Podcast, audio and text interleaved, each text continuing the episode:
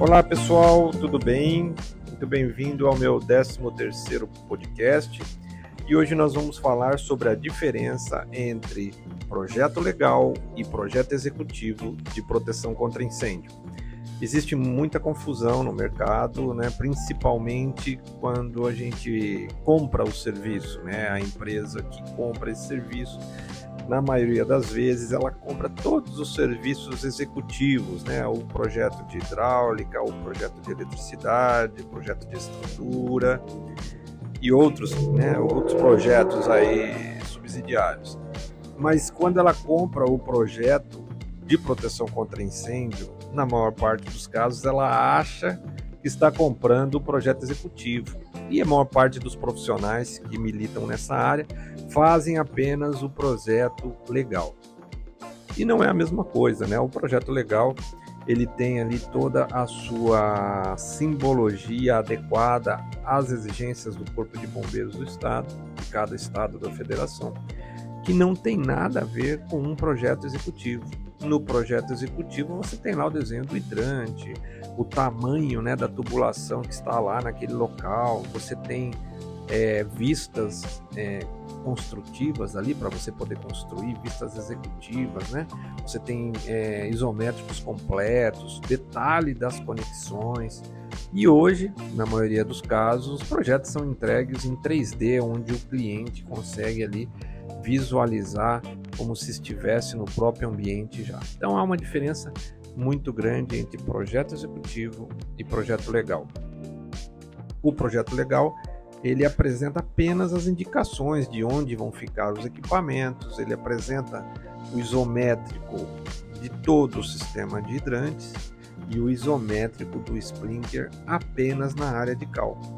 Então, se você pegar um projeto legal do Corpo de Bombeiros de qualquer estado, de chuveiros automáticos, que é o mais completo que tem, mesmo assim você não consegue executar a obra com base num projeto legal.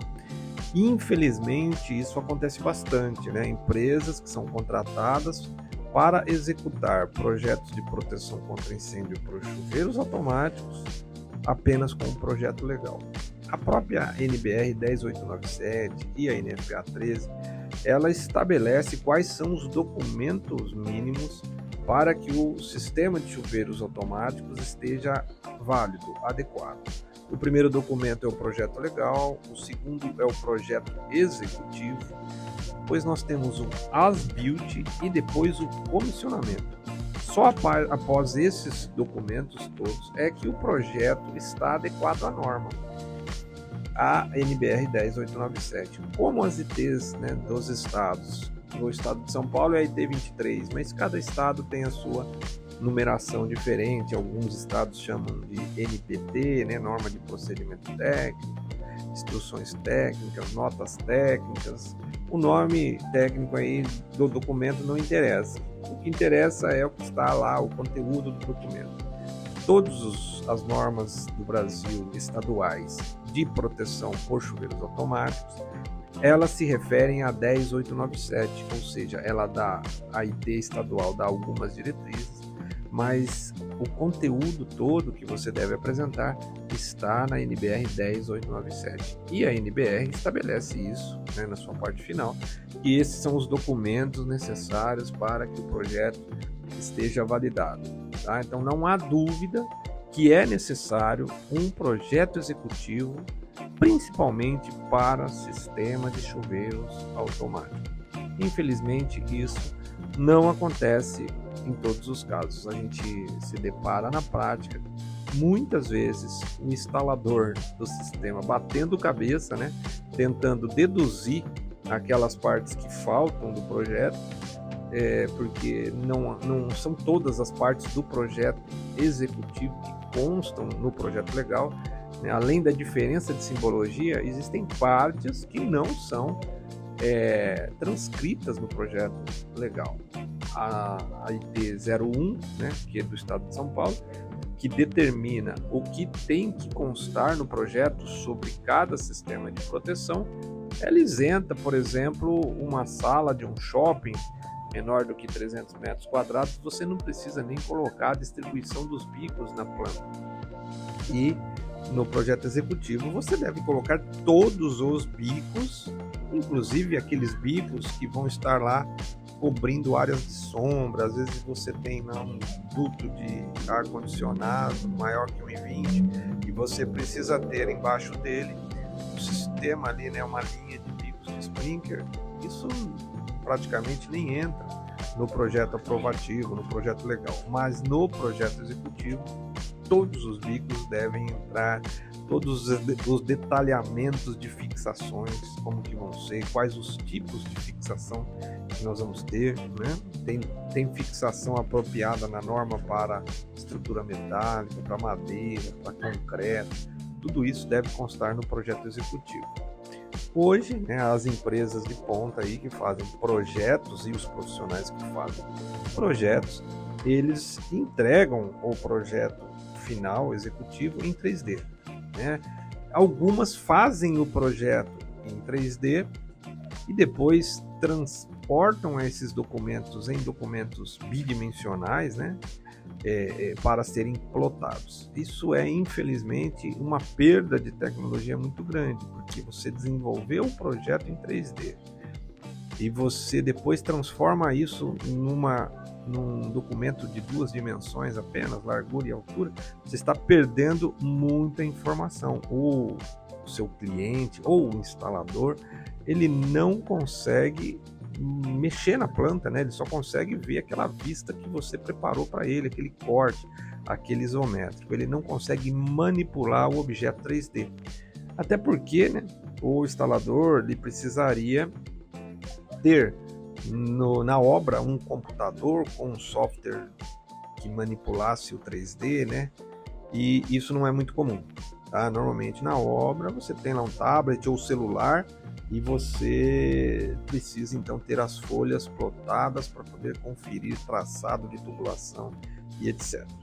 Mas isso é coisa do passado.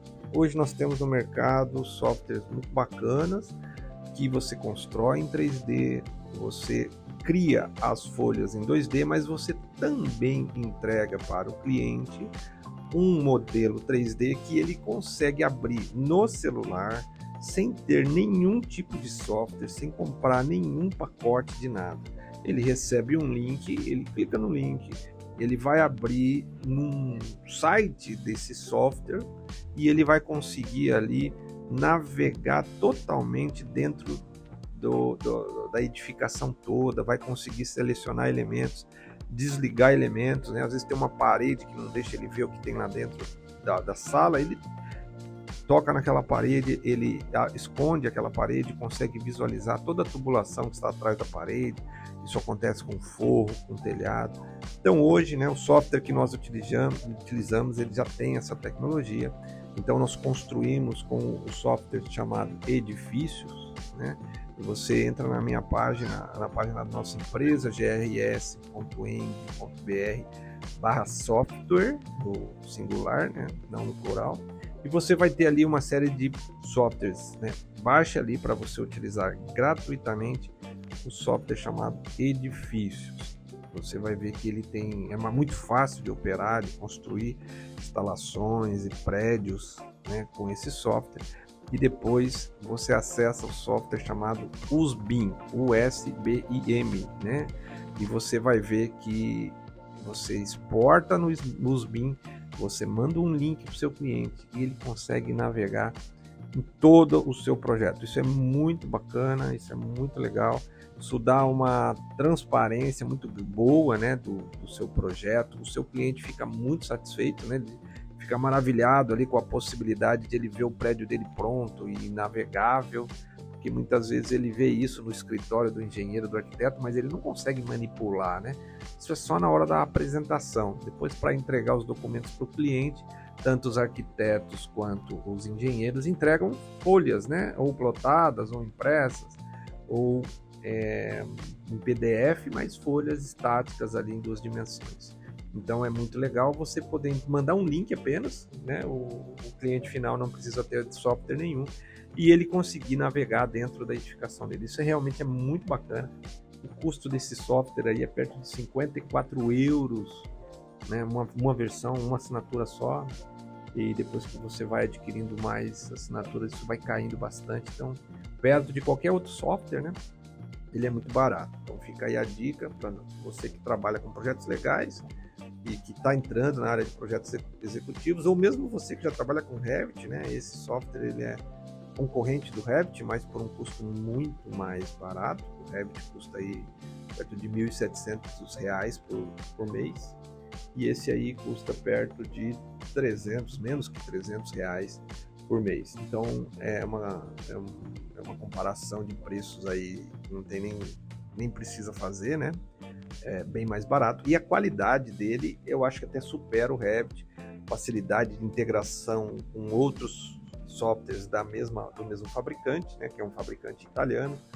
Então, isso amplia bastante o horizonte. Eu, por exemplo, faço também cálculo estrutural de metálica, de concreto armado, e eu consigo importar para o edifício todos os cálculos que eu faço, todos os, os objetos 3D que eu calculo no software chamado Edilus, né? tem o Edilus para metálica e o Edilus para concreto.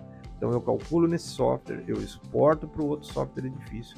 Se eu precisar fazer alguma alteração por questões de cálculo, né, é, isso é automaticamente incorporado no edifício e depois eu coloco nessa plataforma que o cliente tem acesso.